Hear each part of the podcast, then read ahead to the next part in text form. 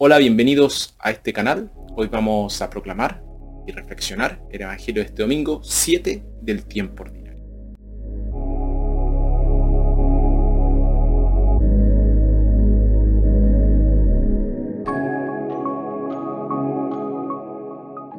Nuestra primera lectura tomada de Primera de Samuel, David rechaza la oportunidad de matar a Said porque, porque cree que no estaría bien ante Dios. Segunda lectura tomada de la primera carta a los Corintios. Pablo establece paralelismos entre Adán y Jesús. Adán le debemos la vida de la tierra, a Cristo la vida del cielo. Nuestro Evangelio tomado de Lucas, Jesús enfatiza el deber de amar al enemigo y las obligaciones de la caridad fraterna. Evangelio de nuestro Señor Jesucristo según San Lucas. Yo les digo a ustedes que me escuchan. Amen a sus enemigos, hagan el bien a los que los odian. Bendigan a los que los maldicen, rueguen por los que los maltratan. Al que te golpea en una mejilla, preséntale también la otra. Al que te arrebata el manto, entrégale también el vestido. Da al que te pide, y al que te quita lo tuyo, no se lo reclames. Traten a los demás como quieren que ellos les traten a ustedes. Porque si ustedes aman a los que los aman, ¿qué mérito tienen? Hasta los malos aman a los que los aman.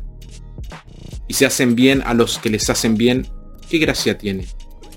También los pecadores obran así. Y así prestan algo a los que les puedan retribuir. ¿Qué gracia tiene? También los pecadores prestan a pecadores para que éstos correspondan con algo. Amen a sus enemigos, hagan el bien y presten sin esperar nada a cambio. Entonces la recompensa de ustedes será grande y serán hijos del Altísimo, que es bueno con los ingratos y los pecadores. Sean compasivos, como es compasivo el Padre de ustedes. No juzguen y no serán juzgados. No condenen y no serán condenados. Perdonen y serán perdonados. Den y se les dará se les echará en su delantal una medida colmada, apretada y rebosante. Porque con la medida que ustedes midan, serán medidos ustedes. Palabra del Señor.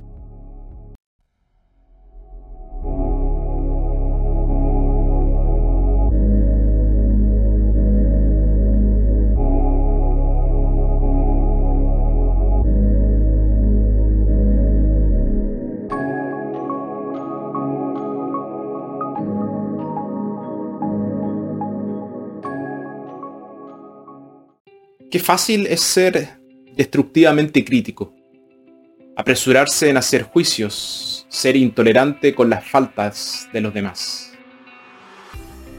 Cuán terriblemente arbitraria y superficialmente la gente critica y juzga. Con nuestros juicios nos condenamos a nosotros mismos. Jesús nos dice, no juzguen y ustedes mismos no serán juzgados. Les voy a contar una historia real. Una mañana un sacerdote estaba celebrando misa cuando notó que una mujer llegaba muy tarde. Estaba molesto porque cuando ella vino a recibir la comunión, él se negó a darle la comunión. No se detuvo a considerar que ella podría haber tenido una muy buena razón para llegar tarde. No, desafortunadamente se apresuró a juzgar.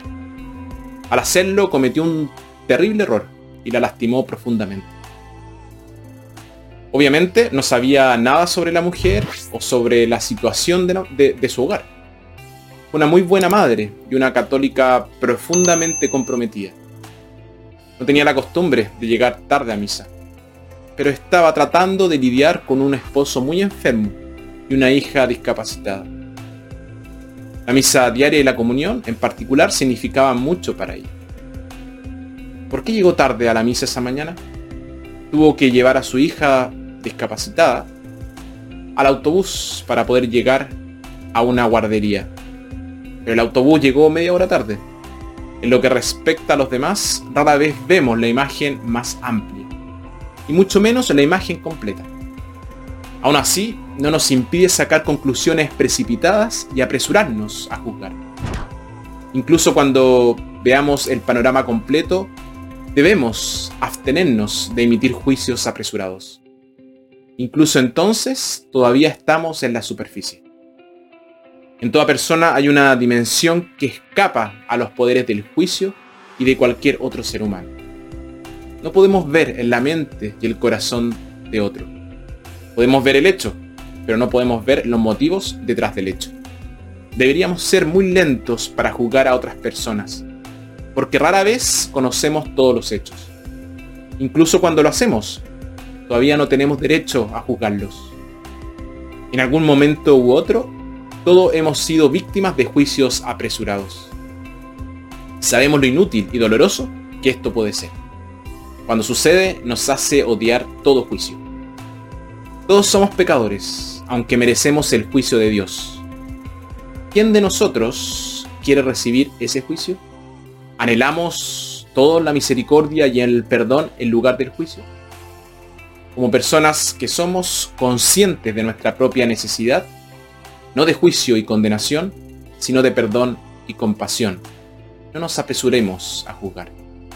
Si es posible, evitemos el juicio por completo.